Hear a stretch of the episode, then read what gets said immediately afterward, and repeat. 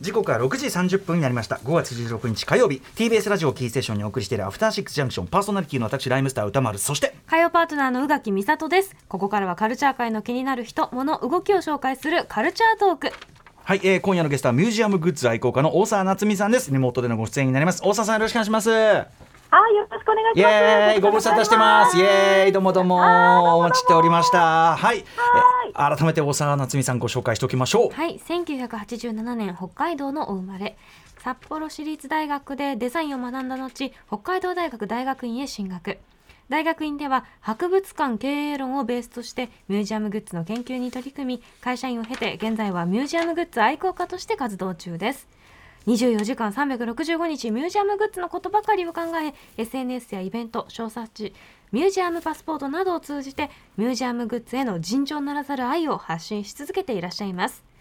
主な著書にミュージアムグッズの力ミュージアムグッズの力2などがありますはい、でもやっぱりね、あのー見終わった後にどういうミュージアムグッズあんのかなっつって、うん今回どういうの作ってるのかなってすごい楽しみですもんいやね本当。楽しみですそしてそこにはもう本当にあの展覧会に対する愛とか工夫が詰まってたりしますからね。こういった気持ちとね思い出と一緒に持って帰るって感じそうでですすよよね,、ね。はい、そんな、えー大沢さんでございますが、えっ、とちょっと最近おすすめとして、えー現在東京都美術館で開催中大評判ですけど、マティス展。はいもちろんはいマティス展自体も行きたいけど、マティス展グッズがまた、案の定いいというようなことを伺ったんですが、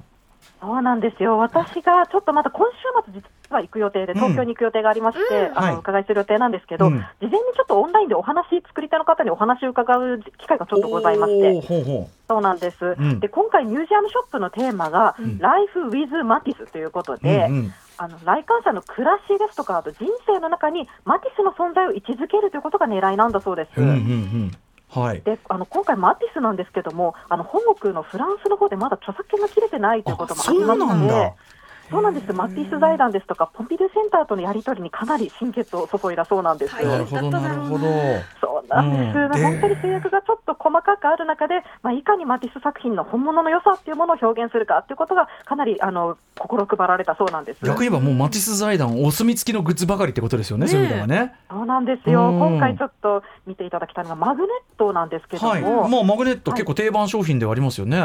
そうなんですよね、でもよくあるマグネットって結構角が丸くなっていたり、はい丸い丸い。はいうんうん角丸ですよね、うんうんそうなんですでも例えばそこに作品をそのままレンズでボンって載せてしまうと、うん角の部分って微妙にトリミングがされてしまいますよね、まあそりゃそうだ。はいはいはい。そうでもそれはやっぱりダメだよねっていうことで、うんうん作品トリミングしちゃダメだよっていうことで、はじあはあゃあそうしないために余白つけてよっていうことをリクエストされるそうなんですよ、うんはい。でもその余白こそ余分じゃんっていうことで、うんうん。今回のマティステのマグネットなどは、はい。それぞれの作品のサイズに合わせたマグネットをそれぞれ作られていて、はい。でうんカードもビッチビチの全部直角で作られたそうなんです。要するにトリミングしてませんよ。全く角を要するに本当にあのオリジナルの画角そのままのマグネットたちをオリジナルで作ったっていうことだ。そうなんでありもののあれにプリントしたんじゃなくて。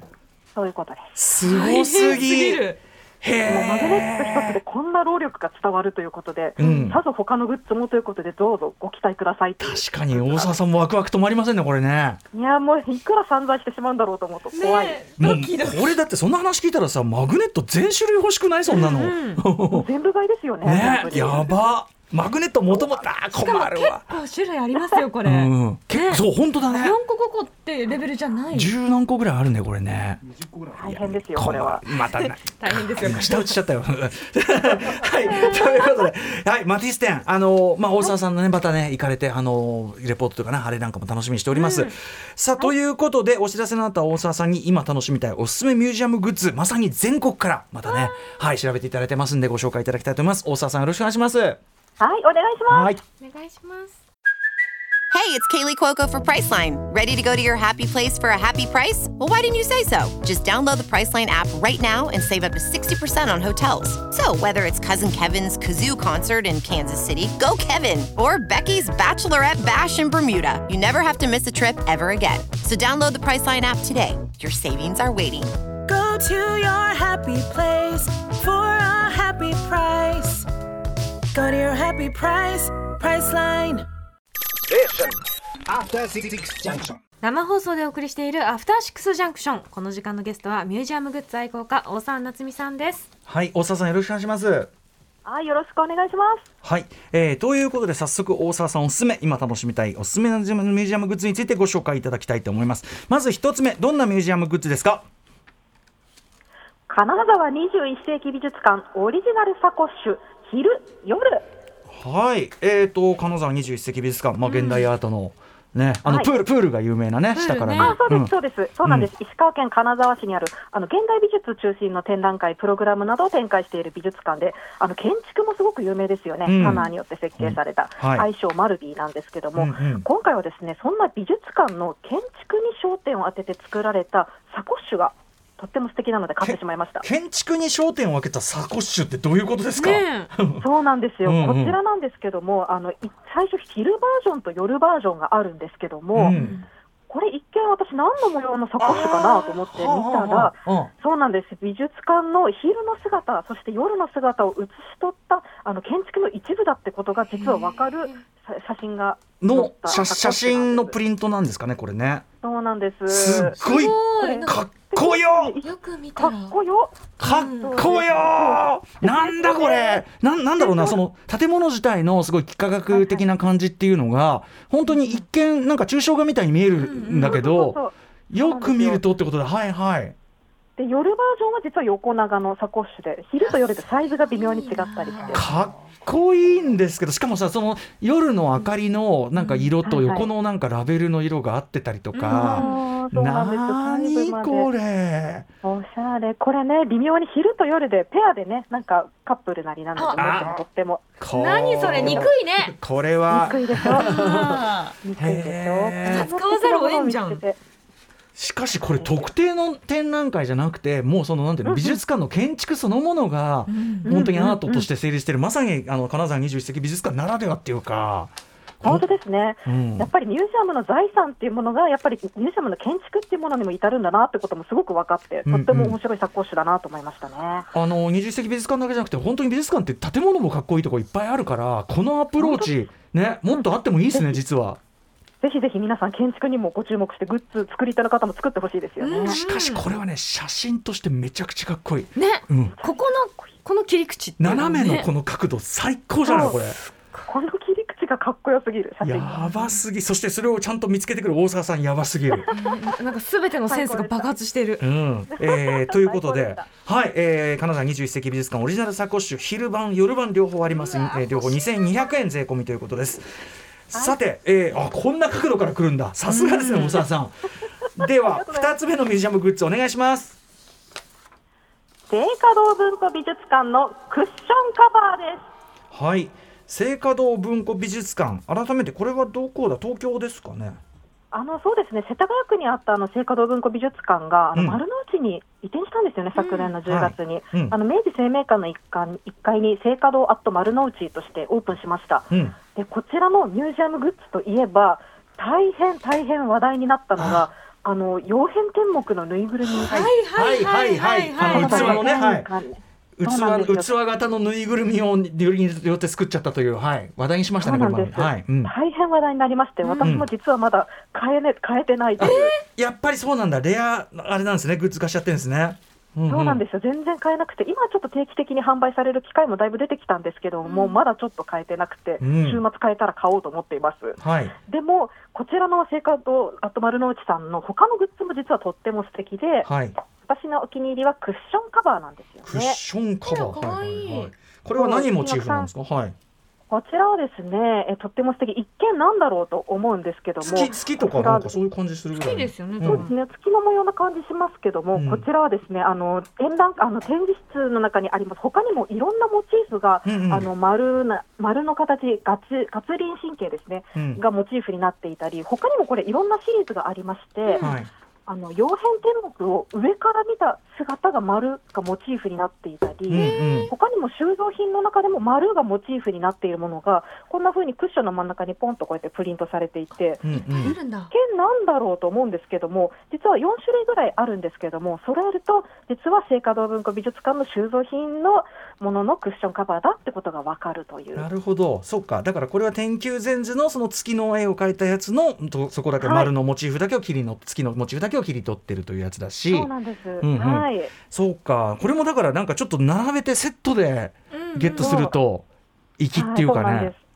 先ほどはねあのマティスの「ライフ・ウィズ・マティス」みたいな生活の中にマティスをっていうようなお話もあったんですけども、うんうんこんな風にクッションカバーっていうお家の中になんかミュージアムグッズだったり作品だったりっていうことが自然に入り込むっていうグッズがだんだん増えてきたなとも思いつつ、んうんクッションカバーってものがあるんだってものが最近ちょっと自分の中でヒットでクッションカバーって確かにあんま聞いたことないですよね。ないですようんうね。んグッズでってないですよね。へしえか。もすごくインテリアに馴染むシンプルなデザインででもすごく、なんだろうすごく無駄のないデザインとっても素敵なんですこちらあの他のものも写真で見たんですけど、うんうん可愛い。あ、本当だ。あ、並べるとまた可愛いわ。ね並べるといいんですよ、これ、ぜひミュージアムショップで実物見に行ってほしいですね。しかもクッションカバーならもともとお家にあるものを変身させるっていうか、やるわけだかうんうんらうんなんかこうなんていうの物がやたらと増えないっていうか逆にそうですよそうなんね。ですよそういう良さもありますよね大沢さんなんかそうねなんです大変なことになってるから さ今ちょっと後ろ大変な騒ぎになってる汚いんですけどちょっとなんかなんかはみ出てるよなんかあのタンスの中からなんか後ろ見えちゃって恥ずかしいんですけども、うんいやいやでもやっぱそうねあのそういう意味でも本当になんていうのう今すぐうちの何かにフィットできるっていう意味でもいいですね、クッションカバーね。そうなんうんです、おすすめです。聖華堂文化美術館の勲章カバー、えーガチリン神経月の輪と書いてねガチリン神経、えーおすすめいただきまいしいたなこれでガチリンってものいいな。これ3700円でございます、さて、え3つ目のミュージアムグッズご紹介お願いいたします国立工芸館ポケモン×工芸展須藤玲子ピカチュウの森バッグこれは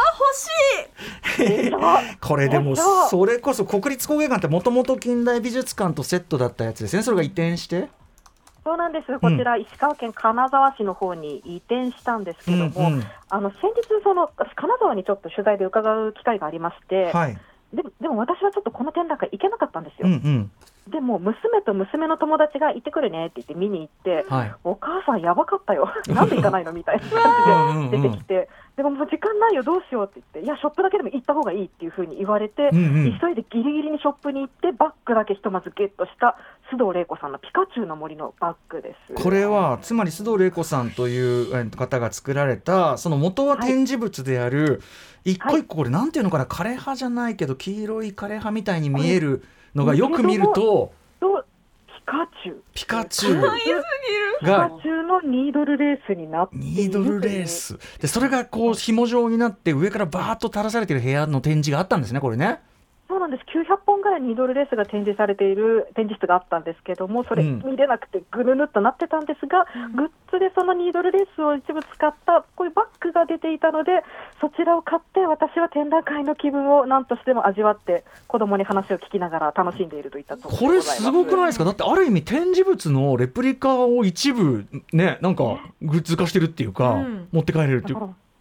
ことですもんね。本当に展覧会見た方はね、本当に垂涎ですよね、展覧会見た方うは。ん、だしなんていうのピカチュウグッズっていろいろある中でこれは粋じゃない、うん。およしゃれくねよく見るとだしそうそうアートそだうよくし見るとピカチュウ。ピカチュそうウ大大好人きだが持けってど。もね、は平気。い破っちゃうなに気をつけないといけないね、から本当引っ掛けないようにしないと、うん本当繊細だから。うんなら会社にも持っていけるみたいな人多分絶対いると思うん本です当よにね本。当にこれはちょっとこんなグッズがあり得るんだって手間かかってるでしょこれだって相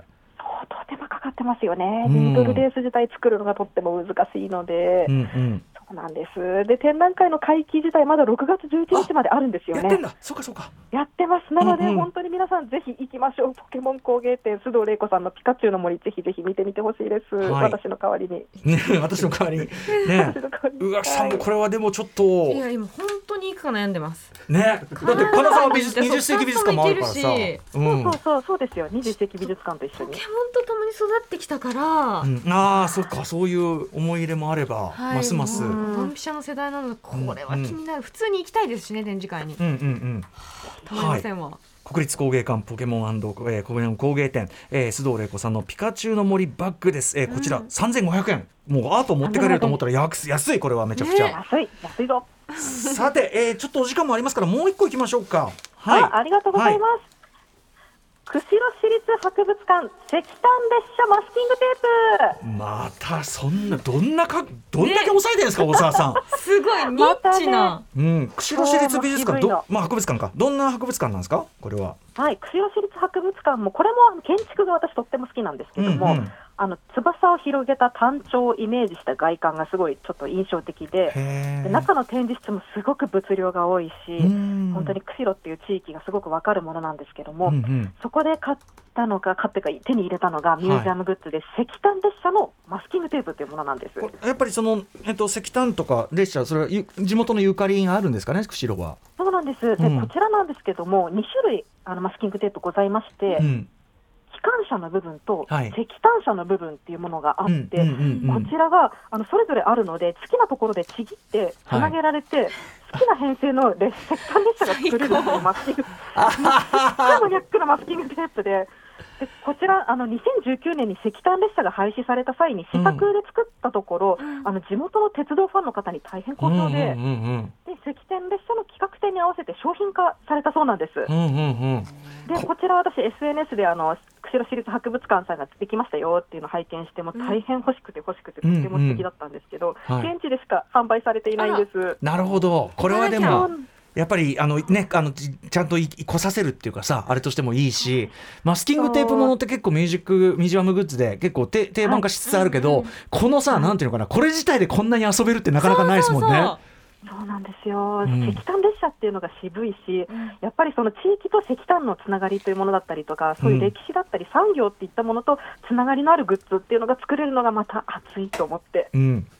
な鉄道ファンのみならず、そうまあ、めちゃくちゃ可愛いし、はい。うん、そうなんですよえこれちなみに本当にみんなそうだ釧路行こううん釧路市立博物館自体も本当に中身もすごくいいんですね。そうなんです私、すごくあの北海道の好きな博物館トップ3に入るぐらい大好きなんですよね。えー展示物どのあたりがメインとかなんですかえーとですね、そういう産業の歴史もそうなんですけども、うん近代の歴史だったりとか、うんあとやっぱ道東の方にあるのであうんの単調だったりとか自然にまつわるものもすごく多いんですよね。うんうんうんなので歴史とあの地域の自然というものがちゃんと深く学べて、うんで建築もすごくかっこよくて物量もすごく多いので、とにかく物で攻めてくるところがかっこいいんですよ。もの物量で攻めてくるという。えー物量で殴ってくるんです。お俺ら釧路ライブ行かないかな、うん、ちょっと、うん、すごい行きたいな、はいえー釧路市立博物館が発売しております、えー石炭列車マスキングテープご紹介いただきました、ありがとうございますさあということで、えーお時間来てしまいました、えー最後にぜひ大沢さんからお知らせ事などお願いします